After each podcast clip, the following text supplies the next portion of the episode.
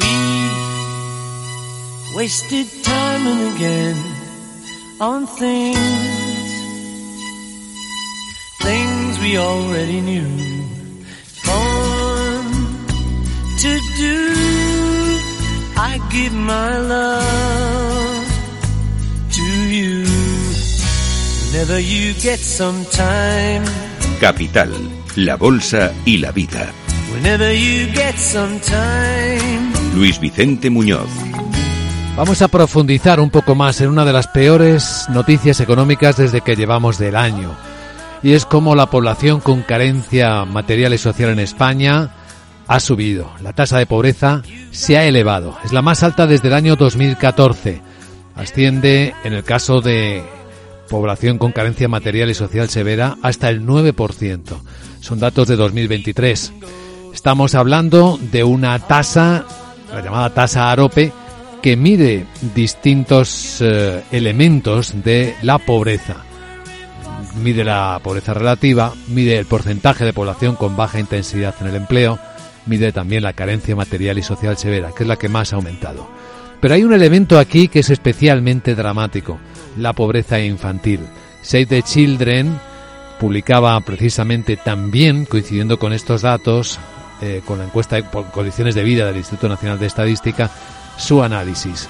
La pobreza infantil tiene un elemento que es muy demoledor y es la inflación la subida de los precios. Nos acompaña Carmela del Moral, responsable de incidencia política de Save the Children. Carmela, ¿cómo estás? Muy buenos días. Buenos días y muchas gracias por darnos este espacio. ¿Qué, qué observáis en el estudio?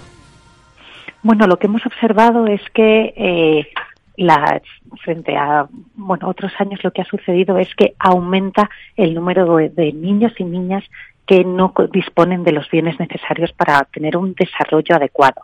Eh, es lo que más nos preocupa. Nos preocupa que haya casi un millón de niños y niñas que tienen carencia material y que esto hace que cuestiones tan básicas como tener la casa a una temperatura adecuada o tener los o consumir la cantidad necesaria de carne, pollo o pescado al menos dos veces en semana no sea posible para ellos y el efecto que esto tiene en su desarrollo. Hmm.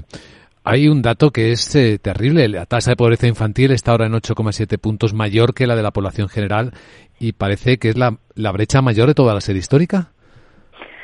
Efectivamente, otra de las preocupaciones es que un año más eh, los datos dicen que tener un hijo o una hija aumenta el riesgo de caer en situación de pobreza. Eh, esto es una anomalía y esto es una preocupación. Bien, es cierto que este año eh, los umbral, al haber ha habido un aumento generalizado de la renta, ha aumentado también el umbral de la pobreza. Por eso hablamos de, elementos un poco más altos. Pero los datos de carencia material nos dicen que esto no es solamente estadística, sino que esta situación está siendo, estos datos son reales y afectan a muchos niños y niñas. Hmm. Cuando mucha gente se pregunta por qué quizá la tasa de natalidad está baja, pues también hay que pensar en esto, ¿no?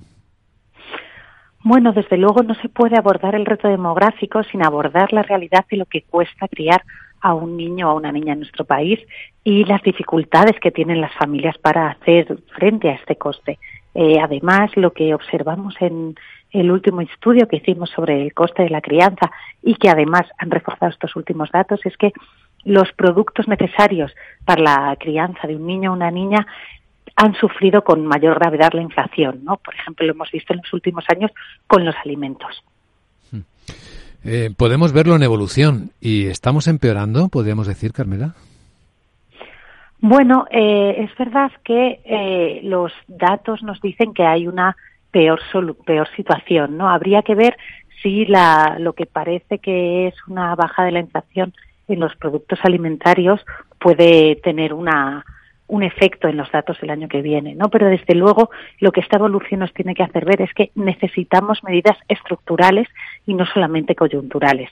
Es muy positivo que se hayan puesto en marcha medidas ante situaciones de emergencia, han sido unas medidas necesarias, pero debemos replantear cómo es nuestro sistema de ayudas a las familias. Hmm. Ahí queríamos llegar, ¿no? Porque somos conscientes del problema. Los datos muestran una realidad terrible ¿Qué se podría proponer a las administraciones y también qué podremos hacer en el lado privado para cambiar esto? Bueno, eh, partimos de la base de que en España no existe una ayuda a la crianza o una prestación por hijos, se quiere llamar. Es decir, no existe una ayuda a las familias cuando tienen un hijo o una hija. Esto es algo que sí se da en otros países de Europa, ¿no? Pero España es uno de los de los pocos, junto a Bulgaria y otros países, que no tienen este tipo de, prestación. Em, y esta prestación es importante porque no es focalizada en pobreza, sino que supone un apoyo a las familias para precisamente prevenir que se caiga en situaciones de pobreza. Junto a esta cuestión, más así estructural, ¿no? Eh, orientada a todas las familias, deberían también ponerse en marcha eh, medidas dirigidas a la automatización de muchas de las ayudas sociales para que realmente llegasen de una manera más eficaz y eficiente a las personas que más lo necesitan. Hacer cuestiones como que las becas comedor alcancen a todos los niños y niñas en situación de pobreza, que el bono social se dé también por defecto a las personas que están en el umbral de pobreza, podían atajar algunas de estas variantes más graves de la carencia material. Pues es algo más que una reflexión, lo que estamos planteando a la luz de estos datos del Instituto Nacional de Estadística y esta reflexión más que oportuna y muy muy centrada de Save the Children. Carmela del Moral, responsable de incidencia política de Save the Children, gracias por compartir esta preocupación en Capital Radio y buen día. Gracias y buenos días.